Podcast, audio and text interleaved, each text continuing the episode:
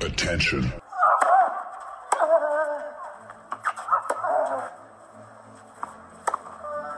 Bitte nehmen Sie schnell Platz, die Spieler sind bereit. Just quiet quickly, please. Für Hallo, da ist der Dominik Thiem. Quiet Please, den Tennisnet Podcast. Das verbale Hawkeye für alle Tennisfreunde, denen ein Aufschlag von John Isner nicht schnell genug ist. Hallo, hier ist Roger Federer. Wie tief ist der Sand in Roland Garros? Hallo, ich bin Julia Görges. Was hätte Dominik Thiem erst mit einer beidhändigen Rückhand anstellen können? Hallo, hier ist die Angie Kerber. Und wer bringt unseren Gästen eigentlich das Handtuch? Also, shh, quiet please.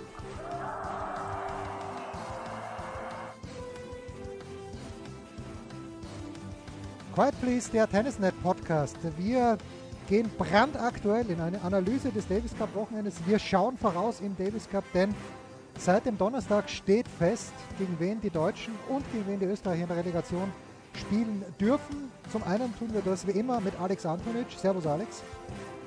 Servus, grüß dich. Und der Vizepräsident Leistungssport des Deutschen Tennisbundes ist heute auch dabei. Dirk Hordorf. Servus, Herr Hordorf. Schönen Abend. Herr Hordorf, das Wochenende von Trier. Ich habe es genossen. Wie ist es Ihnen gegangen? Naja, also. Ähm, Außersportlich natürlich. Außersportlich, wohlgemerkt. ja, es war wieder Davis Kapur, eine ausverkaufte Halle in Deutschland. Ähm, was insbesondere mich beeindruckt hat, die Zuschauer saßen auf ihren Plätzen und nicht irgendwo anders und sind mitgegangen. Es waren tolle Matches. Es war leider natürlich nicht das Ergebnis, das wir uns am Ende erhofft hatten. Aber das ist halt nun mal der Reiz auch im Davis Cup. Ähm, es haben zwei motivierte Teams gegeneinander gekämpft. Es war ein tolles Publikum, tolle Stimmung. Das ist das, was wir alle kennen. So sollte der Davis Cup sein. Alex, war das auch Ja. deine Wahrnehmung von dem, was in Trier stattgefunden hat, aber natürlich auch zeitgleich in Rijeka? Ja, also man muss einfach sagen, ich kann den Dirk nur beistimmen, dass das ist Davis Cup. Und ich finde es ja fast ein bisschen verarschend, dass ich auf der Davis Cup-Seite ein Statement vom Präsidenten Haggerty ließ, wie toll der Davis Cup jetzt funktioniert hat in der ersten Woche. Äh, In Espoo war ausverkauft in Finnland vor 5000 Leuten, Groningen ausverkauft, Holland, ja. Trier, wissen wir, wie oft siehst du dort Weltklasse-Tennis, ja? Und genau das macht ein Davis Cup aus. Und jetzt erzählt uns der Präsident der ITF, wie wichtig Home and Away Games sind. Also äh, irgendwie greife ich mir dann am Kopf, weil genau das ist Davis Cup. Und das steigert sich dann, wenn du noch weiterkommst und wenn du das planen könntest. Und das steigert sich dann für Semifinale, Finale, wo das ganze Land auf einmal hinter einer Mannschaft stehen kann. Aber wen bei allem Respekt interessiert äh, Kroatien gegen Kasachstan in Madrid? Da hat der Alex einen ganz wichtigen Punkt genannt, als er eben auch das Wort planen gesagt hat. Wir waren ausverkauft, ohne dass Alexander Zverev announced war. Ähm, und wir hatten zwei Monate oder anderthalb Monate, das Ganze zu organisieren und bekannt zu machen. Was natürlich dann dazu führt, dass die Fernsehanstalten nicht reingehen, dass Sponsoren und Presse nicht reingehen. Hätten wir so ein Jahr Vorlauf gehabt für die Begegnung, was man für eine Veranstaltung mindestens braucht, dann hätten wir wahrscheinlich 10.000 Leute gehabt und wären noch viel größer und noch viel interessanter geworden. Und das ist, sag mal, die wesentlichen Punkte hat die ITF noch nicht verstanden, was Richtig. an Reform notwendig wäre, sondern sie haben genau das reformiert, was an sich der Clou des Davis Cups ist, der Reiz des Davis Cups, ist Home and Away. Wie Alex sagte, Kasachstan gegen ein anderes Land in Madrid, das interessiert keinen. Ja. De dennoch muss man natürlich festhalten, also ja, kurze Planungszeit, aber Herr Hordorf, muss es nicht trotzdem ein kleines bisschen bedenklich stimmen, dass sich wirklich keine einzige Fernsehanstalt äh, gefunden hat, dieses Wochenende gegen die Schweiz, dann mit Zverev, das war ja dann doch, sagen wir mal, seit einem Monat bekannt, dass da nicht noch jemand eingesprungen ist, sondern dass, wirk dass wirklich nur auf zwei Streaming-Plattformen gekommen ist, würde mich, also ich, ich fühle mich ein kleines bisschen unwohl dabei. Ich war ja live vor Ort, also mich hat es nicht betroffen, aber ich fand es ein kleines bisschen schade. Das ist schade, aber das ist ganz normal. Also mit einem Monat, die Fernsehprogrammzeitschriften werden ja schon einen Monat vorher gedruckt. Mhm. Ja, so, das weiß jeder, das ist das Einmaleins eines Veranstaltungsmanagements, dass man einen entsprechenden Vorlauf braucht. Und das Ja. hier, anderthalb Monate mit Weihnachten und Neujahr dazwischen, das ist völlig lächerlich, dass man Und- sowas hat. Wenn Sie mich fragen, wie viele Hallenvarianten wir hatten in Deutschland, kann ich Ihnen sagen, anderthalb. Ja. Ja, eine Turnhalle, eine Turnhalle und Trier. Das waren unsere Varianten, weil die Das anderen Hallen man sagen. ja vergeben sind. Das, das muss man ja sagen, das, was der, was der Dirk jetzt gesagt hat, ich kenne das von Österreich oft. Also du erfährst Mitte, Ende November, gegen wen du spielst, wie wirst du da was Vernünftiges planen? Also das, das muss viel, viel früher passieren, weil äh, wir wissen, dass die Hallen äh, oft Jahre ausgebucht sein, aber zumindest, dass du während zwei Monaten, da, da musst du jemanden fast rauskaufen, damit du eine Halle kriegst. Und vielleicht ganz kurz zu den Fernsehstationen.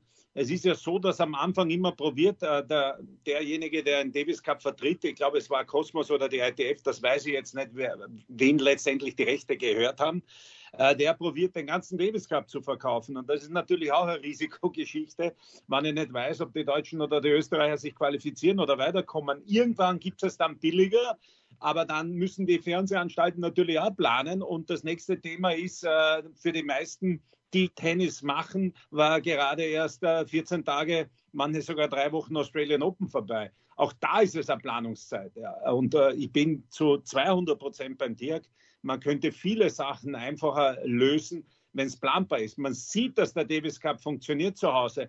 Man sieht natürlich, dass das jetzt auch spektakulär war mit regionalen Duellen. Also weil wem fällt es jetzt ein, für eine erste Runde Davis Cup einen guten Spieler zu überreden oder einen sehr guten Spieler vielleicht nach Südkorea zu fliegen oder nach Indien, weil gerade das Los das ergeben hat, ja, ähm, wird nicht ganz so einfach. Für Semifinale, Finale, es war auch früher in den Zeiten so, da stehen die Spieler schon zur Verfügung, weil das ist dann schon cool, weil da wurde schon Vorarbeit geleistet und es gibt für Länder keine bessere Werbung für den Sport wie Davis Cup. Ich erinnere nur an Belgien, die danach Turniere wieder bekommen haben, wie die zwei. Drei Jahre so hervorragende Davis Cup Jahre gehabt haben, mit Davis Cups mit vor voller Halle. Äh, das war bei uns so, ja. Oder jetzt äh, Groningen, äh, dort ist ein Studentenstaat Weltklasse, Espoo Finnland vor 5000 Leute, die haben meines Wissens nach hier und da einen Challenger und das war's dann schon. Also viel bessere Werbung und das ist ja Aufgabe der ITF auch. Kann ich mit und, so einem Bewerb nicht machen. Und es ist nicht nur für die Länder ganz wichtig, es ist auch für die Spieler ganz wichtig. Ich habe das sehr sarkastisch mal gesagt. Wer wüsste, welche Turniere Karl-Uwe Steb gewonnen hat, der es in den ersten 20 der Welt geschafft hat. Aber jeder weiß, wenn wir vom Held von Göteborg reden, dass er bei dem Davis Cup-Sieg dieses herausragende Spiel gemacht hat in Schweden. Und das ist das, was sagen wir, auch von einem Spieler in Erinnerung bleibt. Die Grand Slams, die Davis Cups und die Olympiade. Das ist das, was eben. Deswegen wird auch jeder Spieler das Interesse haben, da mitzuspielen, ja. wenn die Bedingungen stimmen. Und da sagte Alex gerade auch ganz wichtig, warum müssen wir die Vorrunde ähm, ein europäisches Team nach Südkorea schicken? Oder wir haben es ja gesehen, die Argentinier sind ohne ihre Spieler gekommen, weil sie danach den Südamerika-Circuit haben und hatten, waren nicht der Meinung, dass sie in Finnland ähm, sich darauf richtig vorbereiten. Ja, man muss das ein bisschen so machen, dass es für die Spieler attraktiv ist, für die Länder attraktiv ist, für die Sponsoren und für die Medien. Und bei allen vier versagt die ITF und das Konzept komplett. Und man muss jetzt fairerweise sagen, die Chance war noch nie so gut, dass die ATP und die Grand Slams gemeinsam mit der ITF an Davis Cup planen. So ja, groß war die Chance noch nie, dass da alle an Bord wären. Jetzt nehme ich noch die Spieler dazu und versuche eine optimale Lösung rauszukommen für die Länder und für die Sportart. Und der Davis Cup ist einfach eines der geilsten Formate, die wir in dieser Sportart haben. Und ich bin wieder beim Dirk. Auch bei uns war es so, ähm, ich war okay Tennisspieler. Der Davis Cup hat uns alle groß gemacht. Wir haben in einem Fußballstadion gespielt. Es wurde eine Halle für uns gebaut gegen Deutschland. Und manchmal frage ich mich, was die Sportsender für ein Programm haben, weil sie oft die Highlights von diesem Davis Cup aus den 90er und 94er Jahren noch immer spielen. Ja, aber das war einfach geil. Das war, ja. das sind unfassbare Erinnerungen bei vielen Tennisfans, die damals noch sehr, sehr jung waren, die sich noch immer erinnern können. Ich war damals im Praterstadion, ich war damals in, in Graz dabei. Und in Deutschland war es natürlich noch öfter und noch mehr. Aber auch wieder, wann hat Graz außer ein Challenger so ein Tennis gesehen? Also du bringst Tennis auch in Regionen, wo es nicht jährlich stattfindet. Und wenn wir mal sehen, in Asien gäbe es fast gar kein Tennis ohne Davis Cup. Das ist, sag mal, für die Sportföderation der wesentliche Punkt, wo man das Land auftritt, ja, wo man mal Kontakt, wo man mal Bezug zu den Spielern hat, wo auch die einheimischen Fans das Tennis live und auch vor Ort miterleben. Und ähm, wenn wir gerade nochmal zum Anfangsstatement von Alex kamen, was mir ja sehr gefallen hat, als er über die Aussagen von dem ITF-Präsidenten Dave Haggerty sprach, man sollte sich mal das Statement von den Grand Slam-Nationen anlesen, ähm, das sie in Australien gegeben haben. Da haben die wortwörtlich von Restore the Davis Cup gesprochen. Das heißt, A1 sind sie mit an Bord, um diesen Event wieder dahin zu führen, wo er mal war. Aber etwas, was man restoren muss, ist vorher normalerweise zerstört worden. Ja, und das ist schon, also, sag mal, das als Erfolgsstatement zu verkaufen, da muss ich sagen, da gehört schon eine Menge Schubse dazu von dem ITF-Präsidenten. Da sollte man mal, sag mal, Asche auf sein Haupt machen und überlegen, was man da alles angerichtet hat und schnellstmöglichst wieder das reparieren, was man kaputt gemacht hat. Aber äh, Dirk, äh, weil du weißt das sicher besser Bescheid. Es ist ja nur ums Geld gegangen, dass es dieses neue Format äh, gegeben hat. Und wurde dieses Geld, was da versprochen wurde, überhaupt bezahlt? Naja, also gut, das, was in Orlando versprochen wurde, das wurde jedes Jahr reduziert, verhandelt. Ähm, nein, es wurde nie das bezahlt, was versprochen wurde. Aber es ist eine Menge Geld bezahlt worden. Das ist ja auch der Grund, warum Kosmos ausgeschieden ist, weil das Geld, was bezahlt wurde, nie erwirtschaftet werden konnte. Und dass man Reformen braucht und dass man auch Geld braucht, um erfolgreich zu arbeiten, um auch Länder zu unterstützen, die eben halt nicht ähm, Geld einnehmen, das ist ja völlig in Ordnung. Aber das muss man sich erarbeiten und das kann man halt nicht von der Bank holen. Irgendwann ist das halt zu Ende. Und hier sind Schecks ausgestellt worden, die nicht gedeckt wurden. Und dementsprechend ist das ja auch dann in die Luft geblasen. Ähm, es haben ja alle Experten das vorausgesagt. Es ist ja nicht so, dass das überraschend war. Ähm, jeder hat gesagt, der sich auskennt, du warst dabei, der Jon Tierk war dabei.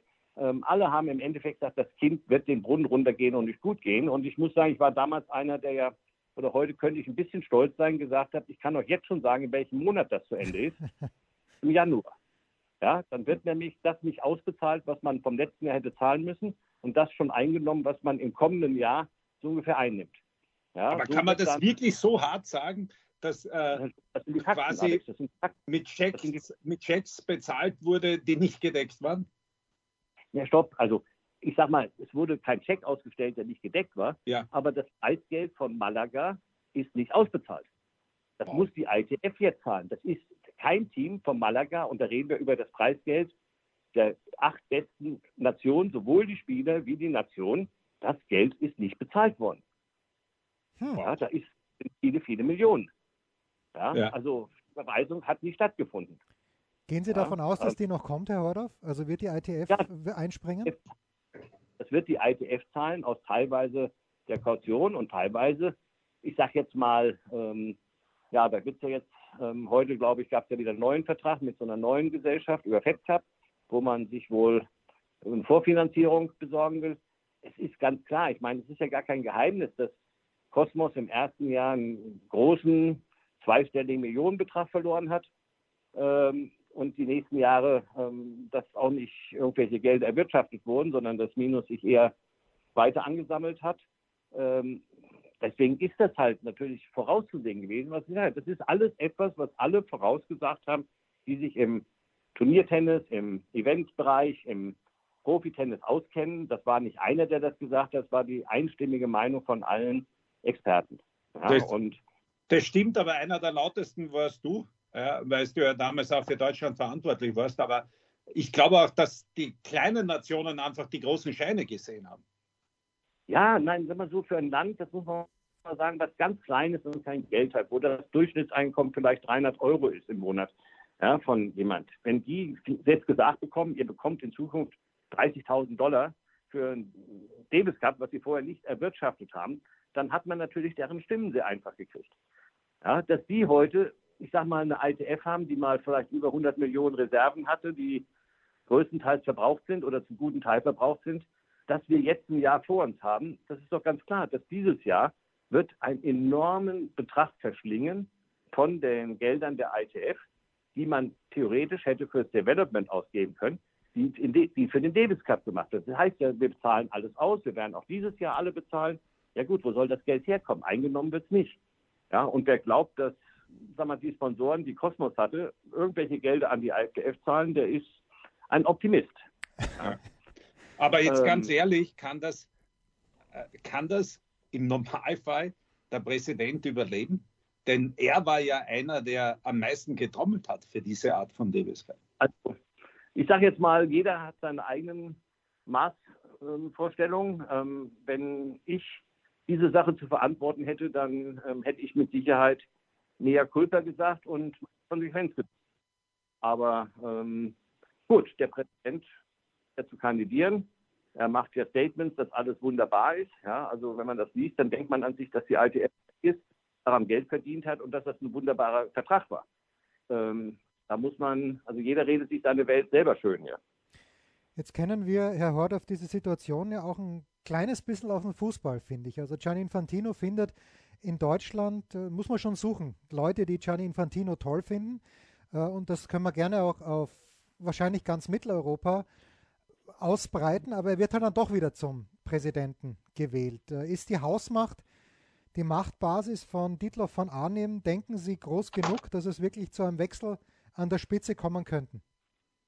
Also ich glaube, Dieter von Arnim hat jetzt keine Hausmacht, sondern er hat ein überzeugendes Programm und überzeugende Ansichten. Und es wird halt auch wesentlich darauf ankommen, wie geeint die Europäer sind, die ja insgesamt 48 Prozent der Stimmen haben bei dem ähm, Kongress, wie geeint die Europäer sind, ihn zu unterstützen. Und ähm, ich sage ja, ähm, das war bis jetzt keine Stärke von Europa, weder im Tennis noch in allgemeinen politischen Sachen.